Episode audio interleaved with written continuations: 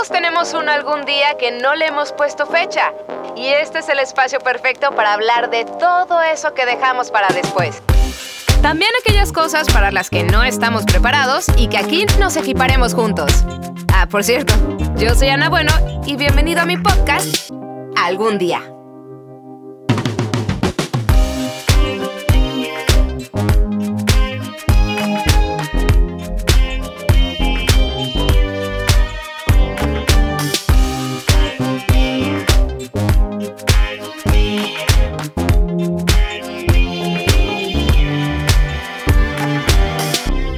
¿Cómo estás? Espero que muy bien. Quiero compartir contigo que me has estado acompañando a lo largo de estas últimas semanas, que por fin salí negativa en mis estudios de COVID y por fin pude salir de mi departamento, volver al trabajo.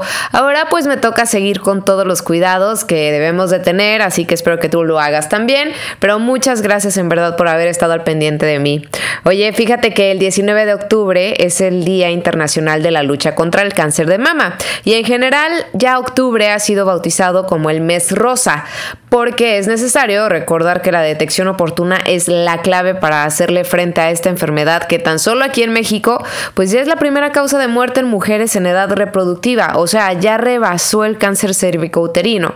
Y a nivel mundial, cada año se producen 1.38 millones de casos nuevos y lamentablemente son cerca de 458 mil mujeres que pierden esta batalla.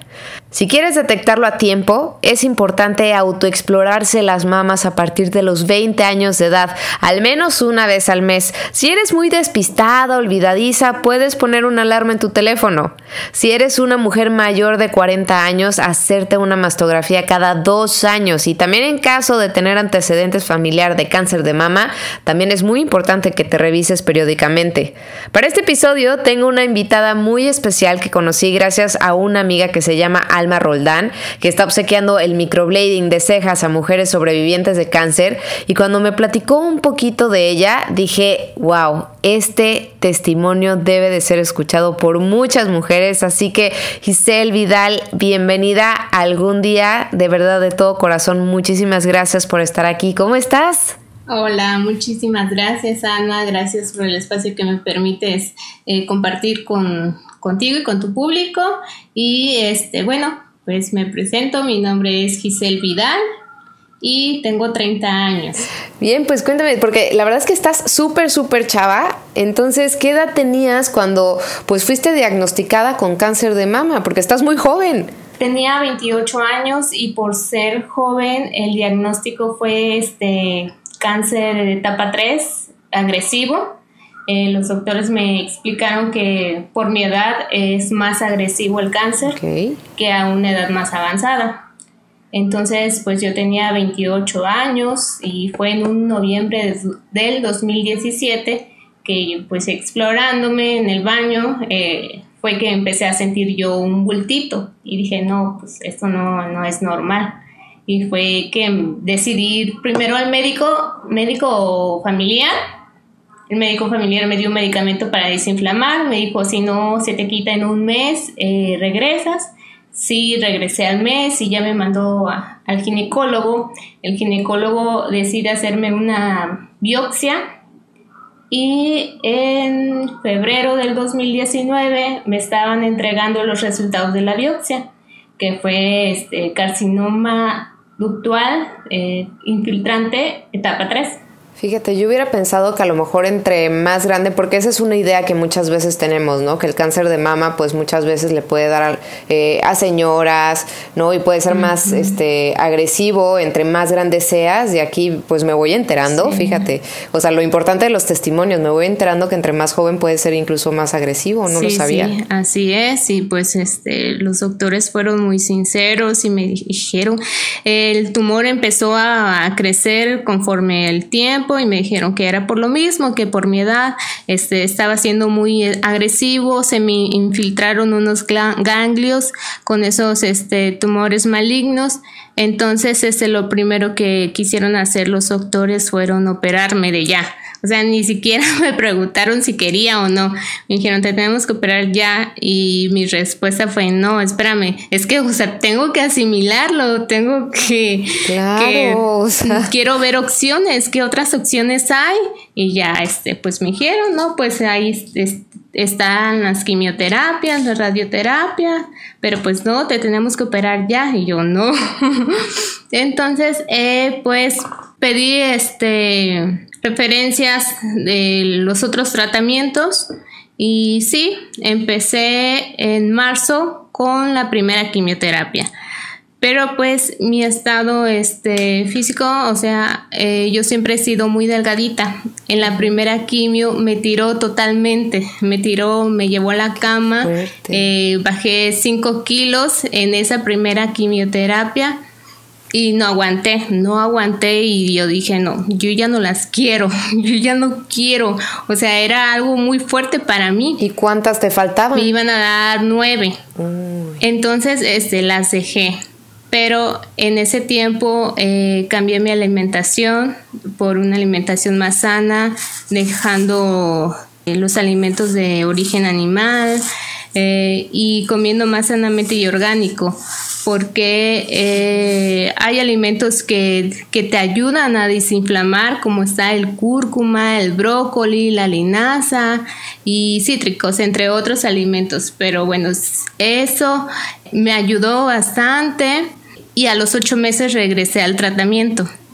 Después de, esos, después de todas las este, etapas de las quimioterapias, el tumor disminuyó a casi nada era, o sea, ya no, ya no sentía nada.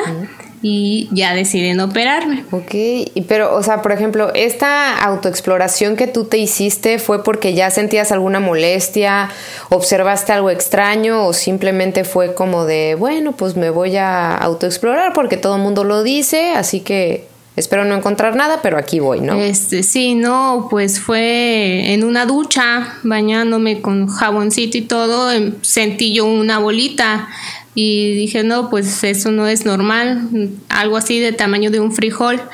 Entonces, así fue que detecté. ¿Y cuál fue tu primera reacción cuando los doctores te dieron tu diagnóstico? O sea, ahorita me dijiste cuando te dijeron, ok, vamos a operarte y es como, no, espérense todos, pero cuando leyeron tu diagnóstico, ¿qué fue lo primero que pasó por tu cabeza? ¿Te cuestionaste? Mm, sí, me cuestioné.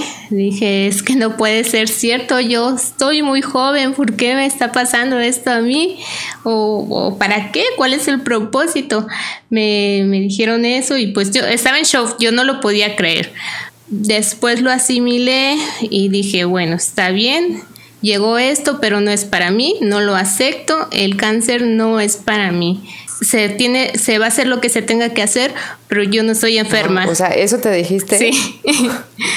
sí, sí, sí, sí. Sí, claro, porque tenía que yo mantenerme fuerte mentalmente para todo el proceso que iba a, a pasar. Claro, ¿y cómo fue que viviste ese eh, pues tratamiento de cáncer? Porque sí, finalmente, pues creo que es una noticia que puede choquear a cualquier mujer ¿no? Y no solo a, las mujeres, o sea, a los hombres, a la familia, a los papás. Entonces, ¿cómo llevaste tú este tratamiento desde esa mentalidad de, no, el cáncer no es para mí? Sí, bueno, pues primeramente eh, confiando en, en Dios, siempre este, puse mi, mi, vida, mi cuerpo y todo en sus manos él fue el que me dio esa fuerza, esa esperanza y esa fortaleza en mi cuerpo primeramente.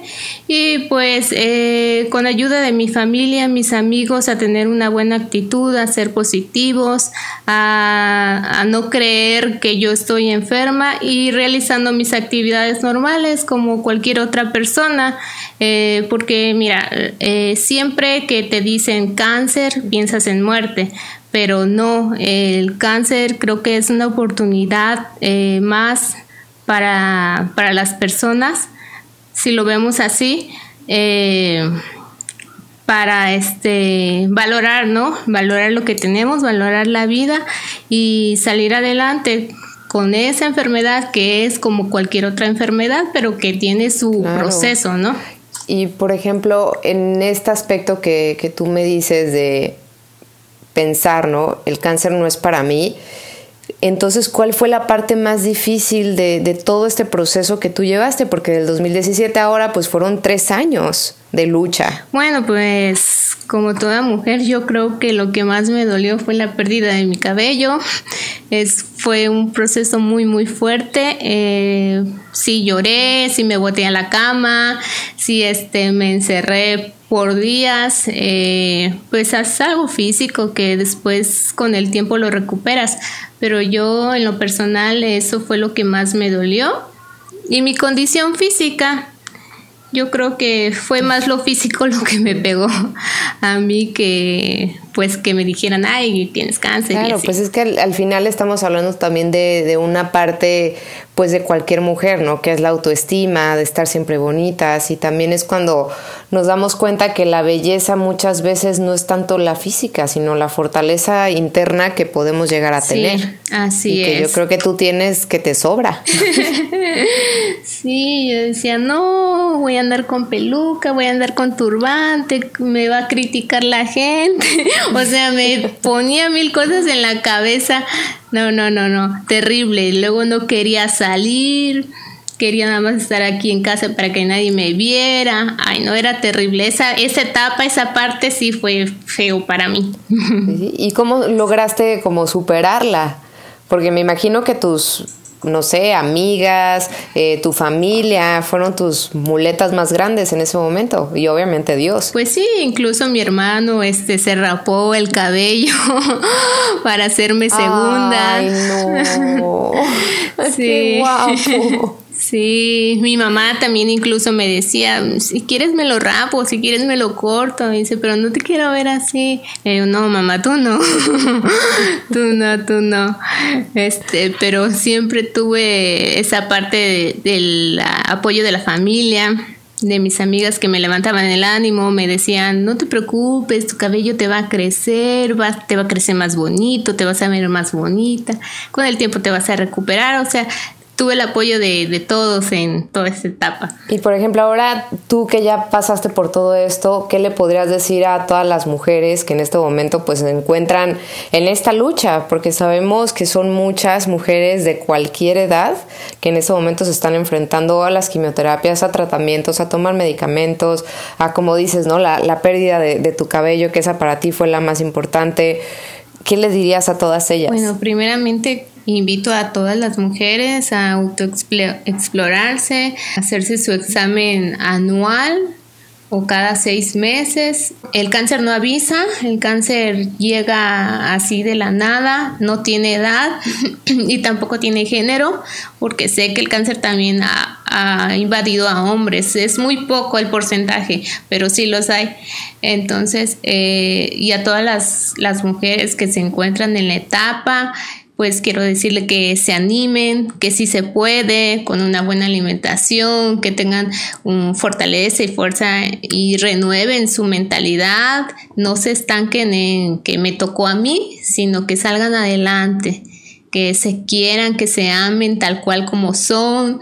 El cabello sí se pierde, pero se recupera con el tiempo y lo importante es que estemos sanas, que luchemos para que salgamos adelante ante cualquier circunstancia, que no tomen esta enfermedad como la muerte, sino que la tomen como como una oportunidad más de vida y pues que sepa que es una enfermedad más y una enfermedad menos, que sí se puede. Sí se puede. Sí, aparte con tus cejas, ya te juro que, que, me encantan, o sea, las estoy viendo y digo, wow, se te ven padrísimas, de verdad. Sí, y muy naturales. Yo me las veo, las veo. Ahora que pues ya ha sido dado de alta, ¡yay!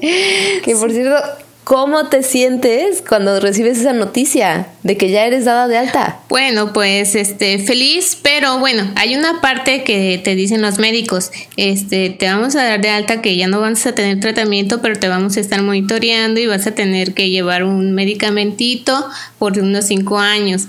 Pero mientras tú ya puedes hacer tu vida normal, tú ya estás libre y tú pues sigue tu, tu vida adelante. Y pues me sentí muy, muy feliz, ah. muy liberada de que, wow, ya no voy a tener más tratamientos, ya acabó esta pesadilla.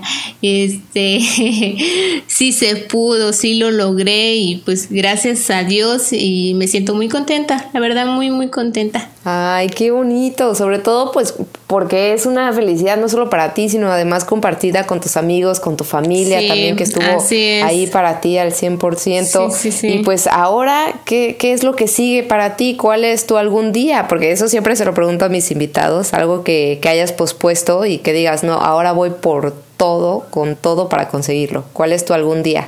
Aso. pues eh, yo considero que terminar primeramente mi carrera profesional, porque actualmente me encuentro estudiando ingeniería y gestión empresarial. Eh, voy a la mitad, entonces algún día terminaré, seré una ingeniera y algún día me gustaría tener unos hijos. Mira, eso me, me gustan esos algún día, sobre todo porque el de ingeniería se ve que viene bastante cerca. sí, así es. Muy bien, Giselle. Muchísimas gracias por compartir un poco de tu historia que sirva de conciencia para muchas personas, que para muchas mujeres que sigan pues luchando, se sigan revisando y que no lo dejen para después, que si ven algo que no está siendo normal en, en sus mamas, en sus senos, pues atiendan. De verdad, muchísimas gracias por aceptar esta invitación. No, de que eh, siempre estén al pendiente si hay síntomas de bultos, enrojecimientos, hinchazón, cambio en su, en su pecho, pues acudan rápidamente al médico y no se dejen, no, no lo dejen pasar porque pues el cáncer avanza y no para, ¿no? Pero si se detecta a tiempo es curable. Perfecto, así es, si se detecta a tiempo es curable. Muchísimas gracias y muchas, muchas felicidades por vencer el cáncer de mama. Muchas gracias, Ana. gracias.